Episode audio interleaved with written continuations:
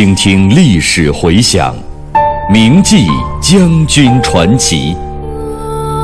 纪念中国人民抗日战争暨世界反法西斯战争胜利七十周年之际，由解放军出版社出版、中央人民广播电台制作的百集配乐广播文学《张震回忆录》再次推出。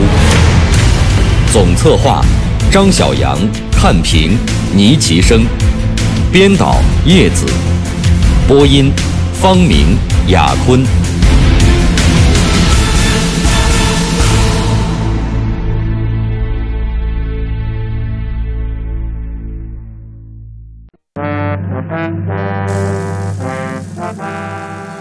车轮滚滚西藏行，精神饱满意志坚。不愧长征英雄汉，花甲回春胜少年。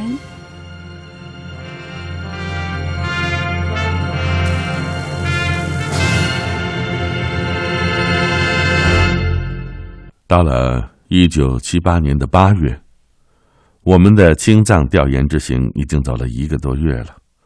总后工作组的同志从拉萨乘飞机回到了格尔木。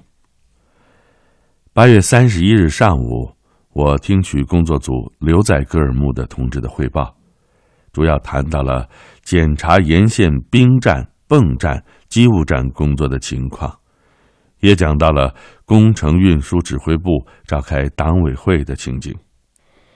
当时，总后在甘肃省敦煌县有一个汽车团，这里距离核试验基地比较近，又处于下风口。该团的主要任务是，如果万一核试验发生问题，紧急转移参加试验工作的人员和当地居民。这是周总理的决策，他对人民群众的生命安全十分关心。由于我国的核试验一直比较顺利，这个团也就从来没有派上用场。有的同志对我说：“汽车团的后勤建设搞得不够好。”吃菜饮水问题一直没有解决，家属住房也十分紧张，于是我决定去一趟。九月十二日，我赶到敦煌，听了该团党委的汇报，看望了基层分队，方知这个团一方面困难不少，另一方面结余经费也不少，有七百万元，这在当时是比较多的，但是他们不敢花。为了解决部队吃菜问题，想搞一个温室，却苦于没有专项资金，迟迟没有动手。我想，这里面也有一个解放思想的问题嘛，就对他们说：结余经费不能搞楼堂馆所和请客送礼，但是可以用于解决部队的实际困难。凡属于此项的，都应该办。不仅应该办，而且还要受到表扬。我让他们拿出两百万元来建温室、打水井、盖一点临时来队家属住房。后来听说这几件事情，他们很快就办了，解决了久拖不决的一些问题，改善了官兵生活。在敦煌，我顺便参观了莫高窟、鸣沙山、月牙泉。还到了玉门关、阳关等处。小的时候背书，熟知唐诗中的名句：“羌笛何须怨杨柳，春风不度玉门关。”劝君更尽一杯酒，西出阳关无故人。身临其地，别有一番感受。我想，如果王之涣、王维能活到今天。看到西北地区的蓬勃发展，再也不会发出这样悲凉的感叹了吧？九月十九日早晨，我带领工作组的十六位同志从格尔木出发，一天跑了近八百公里，途中经过日月山。传说文成公主进藏的时候，曾经在这里停留过，因此而得名。当天晚上。我们赶到了西宁，总后在西宁的直属单位比较多，我参加了青藏兵站部的党委扩大会议，又先后到了总后所属的医院、仓库、油库、工厂，还到了青海省军区及驻西宁的部队进行调查研究。当时规定，地区补助是以日月山为界，以西补助多，以东补助少。实际上，日月山以东的个别地区气候更为恶劣。而那里恰恰驻有部队。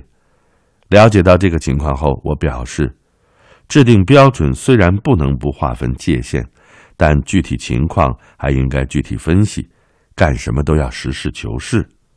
以后我让有关部门再做研究，提高了这一地区的补助标准。完成了在西宁的工作计划之后，我于九月二十七日。返回北京，细心的同志算了一下，青藏此行共六十八天，行程八千余公里。我深深的感受到，作为在总部机关并且担负着领导责任的干部，要为军委当好参谋，一个很重要的方面就是要深入基层，扎扎实实的搞调查研究。只有这样，才能把党的温暖、上级的关怀送到广大官兵中间。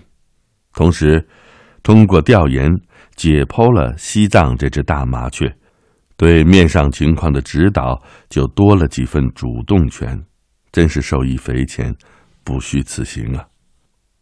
令人感动的是，我抵达北京的时候，王平政委率总后其他领导同志到机场迎接。王政委还积习作诗一首送给我，我在写回忆录的时候想起了这首诗，但是因为几次搬家，东西凌乱，一时找不到原稿。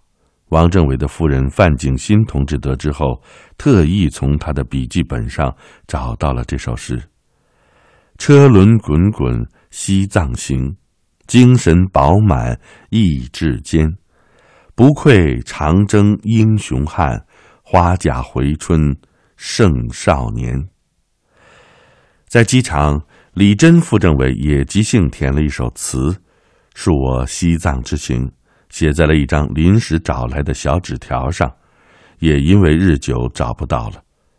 李真同志是从军委工程兵调到总后来的，在拨乱反正中做了大量工作，我们协调一致，相互支持，建立了深厚的友谊。他出身贫寒，从军前识字不多，但自学书画颇有造诣，成为一名军中书法家。可惜几年前因病逝世了。我回到北京以后，没有到医院去检查身体，仅凭直觉感到没有多大问题。实际上血压还是增高了，至今仍要用药物来控制。如果及时检查治疗，或许。不会有这一后遗症。一九七八年下半年，中国和越南的边境形势变得紧张起来。当时的越南领导人指使越军在中越边境地区制造事端，侵占我国领土，袭扰我国边民，造成人民财产的严重损失。我国政府通过外交途径对越南多次提出抗议。但是对方认为我软弱可欺，反而更加变本加厉。为了保卫祖国边疆的稳定，保护我边民的和平劳动，十一月间，中央军委召开会议，研究中越边境地区的形势，认为有必要进行自卫还击作战。后来，中央政治局在人民大会堂召开扩大会议，专题研究这个问题。决定进行中越边境自卫还击作战，同时确定，不论战果如何，我军禁止亮山、高平后停止追击，不得恋战，即行撤回。我列席了这两次会议，得以及时了解中央和军委的意图。会后向总后党委常委做了传达。作为总后勤部部长。我当时想的最多的问题是，要充分做好战前准备，努力掌握后勤保障的主动权，保障还击作战的完全胜利。这次还击作战是大部队多兵种协同作战，宽正面、多方向，又在热带山丘丛林地区进行，特别是出国执行任务，物资消耗多，后勤保障工作的难度大。而且，我军自抗美援朝战争之后，没有进行过这样大规模的作战行动。这就对自卫还击作战的后勤保障工作提出了更高的要求，特别是对后方基地建设、后勤装备和技术保障能力、后勤训练、后勤编制体制以及我们的工作方法、工作作风等，都将是一次全面的检验。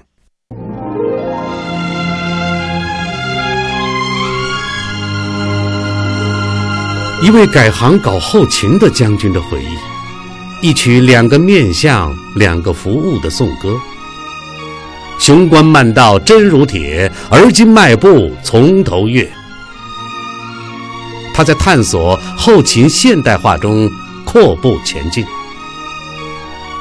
我是王刚，我是蒲存昕，您正在收听的是《张震回忆录》第九章，在总后勤部，题记演播。牟云，主讲人李野墨。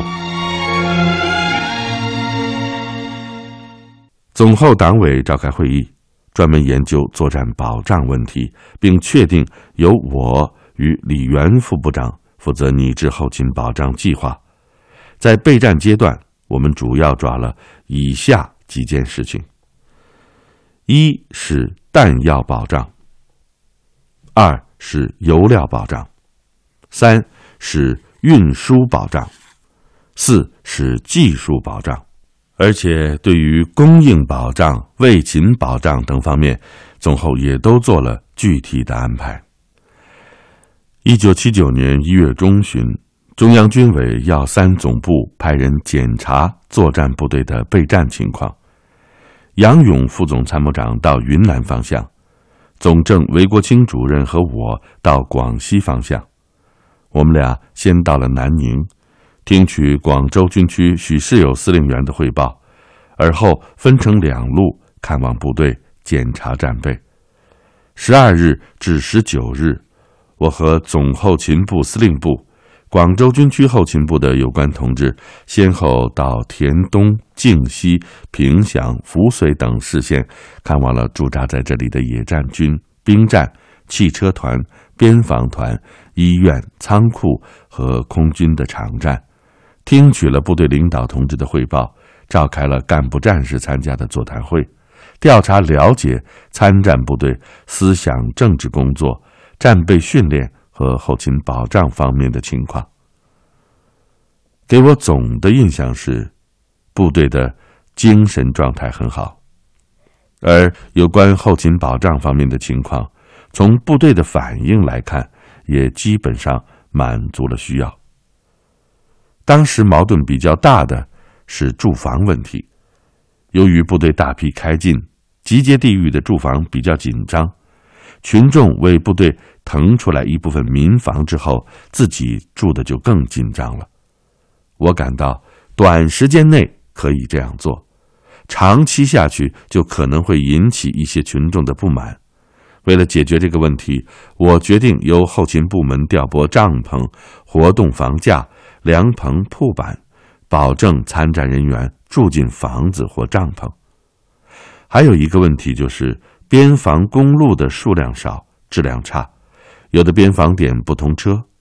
我和有关领导同志交换了意见之后，商定由广西之前机构与军队迅速部署抢修边防公路和急造军路，所需经费由军地双方分别解决。对于临战前的军事训练，部队也抓得很紧，有的部队到达了集结地域之后，第二天就开始训练，遇到雨天也不停止。存在的主要问题是，训练计划缺乏统一安排，技术训练与战术训练结合的不够。我曾经到塔山英雄团的二连了解情况。这个连队在解放战争的辽阳攻坚战中，荣获辽阳工程英雄连的光荣称号。这个连是一个新扩编的连队，共有一百一十七人，其中干部九人。在一百零八名战士当中，新战士就有五十七名。扩编之后，只进行了十八天的军事训练，射击打过三个练习的有四十二人，打过两个练习的有四十一人，其余的战士只进行过一次精度射击。新兵进行了一般的技术基础训练、单兵战术训练，至于班的进攻战斗训练，全连只有三十二人进行过。对于班防御，则既没有进行过研究。也没有训练过，在交谈中，领导干部，特别是团的领导干部也反映，对于部队的战斗力心里没有底。针对这种情况，我建议部队要加强对作战对象的研究，根据其防御特点，每个师搞一个训练场，构筑一个营的防御工事，使干部战士了解防御阵地的编程、火力配系、火网构成等。分批进行从班到营的各种情况下的进攻训练与技术训练、夜间训练、步炮协同训练、步坦协同训练。炮兵训练除了学习计划火力支援之外，还要重点学习按照坐标召唤火力支援。要把政治思想工作贯穿于训练全过程，应用于过去战前练兵的传统办法和经验。各级干部都要搞好传帮带，使战士尽快熟悉手中的武器和基本技术战术，提高干部的指挥能力。经过认真的调查和反复考虑，我向军委建议，将原定还击作战的时间推迟一个月，由总后给每个参战师发一万元做野战工事，进行战地临战训练。把准备工作做得更充分一些。后来军委决定将自卫还击作战的时间推至二月中旬，主要是搞临战训练，所需经费也由总参从训练费中解决。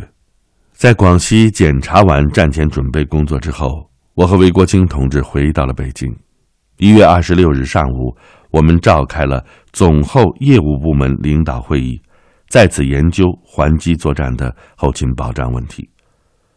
在会上，我介绍了部队的战前准备情况，要求各部门全力以赴搞好战时的保障工作，以备战为中心，带动各项后勤业务建设。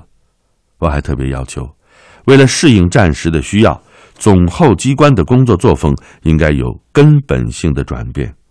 要搞好组织指挥综合平衡，要保障南面的需要，北面的不能随便动用，要简化文书，搞好通信联络，要及时把作战意图告诉各业务部门，要很好的研究后勤体制，先解决种的问题，工作方法要按级分工，各负其责，实行面对面的领导，不搞文件旅行画圈。要从战备中考察干部等等。二月十七日，自卫还击作战正式打响。期间，我除了到总参作战部开会之外，经常到总后司令部战勤处了解战况，解决后勤保障中的问题。当时部队感到紧张的还是弹药，因为实际消耗大，特别是大口径炮弹。第一阶段就消耗了将近三个基数。为了保障部队连续作战，我当即决定从兰州军区、济南军区的战役储备中调拨。为了对付钻入山洞进行防御之敌，需要火焰喷射器，我命令有关部门限时送到前方。另外，部队出境以后烧饭困难，军吃携行干粮消耗量很大。于是总后有关部门发报，要部队炒米炒豆自行解决。我得知以后，认为这样规定太不慎重。快到二十世纪八十年代了，怎么还能是这样的老办法呢？我和机关的同志研究，决定筹集压缩干粮，立即送往前线。其他的一些具体问题，如备装等，也都及时予以解决。总之，后勤保障方面，由于战前考虑的比较周到，准备的也比较充分，战争中没有遇到更多的问题。三月十六日，自卫还击作战胜利结束。这一次作战，机械化、摩托化程度高，参战的军兵种多。物资消耗量达到了相当的规模，平均每天消耗的油料、弹药，分别是抗美援朝战争时的八倍和六倍。当然了，其中浪费也不少。后勤部门经受住了这次考验，较好的完成了作战的后勤保障任务。这个事实说明，文化大革命中。总后勤部虽然受到了林彪和四人帮的严重破坏，但是在党中央、中央军委的领导下，经过拨乱反正和后勤战线广大干部战士的共同努力，取得了新的进步。通过这次自卫还击作战以及此后数年的边境军事斗争，我们保卫了祖国西南边疆的安全。最终实现了西南边境地区和平与安定的局面。现在，中越关系已经实现了正常化，两国的陆地边界与北部湾划界问题陆续得到了解决。我相信，中越两国人民一定会世代友好相处，实现持久的和平。说到军队的工资制度。我认为这关系到全军官兵的切身利益，也影响到军队的稳定和建设。如何着眼于军队的职业特点，与国家的经济发展水平相适应，建立起具有我军特色的工资制度，是军委总部机关，特别是总后勤部应当关注的一个大问题。我参与了一九八零年军队工资制度改革的工作。党的十一届三中全会以后，小平同志多次讲到，军队团以下干部生活困难，要提高工资级别。一九七九年初，徐帅在一个文件上批示，军队最基本的问题是，师团以下干部提职不提薪，生活困难，工作不安心。对这个问题，必须找出解决的办法。这年春节期间，我去看望聂帅，他也交代说，部队营连干部职务薪金问题要解决。有了军委领导同志的关心和支持，我们的工作就好做多了。当时还有一个有利条件，就是中央也在考虑地方的工资制度改革问题。一九七九年二月二十日。全军工资改革委员会召开了第一次会议，主要研究了委员会的任务、工作步骤等问题。在这次会议上，我们首先对我军工资制度的历史进行了一次回顾。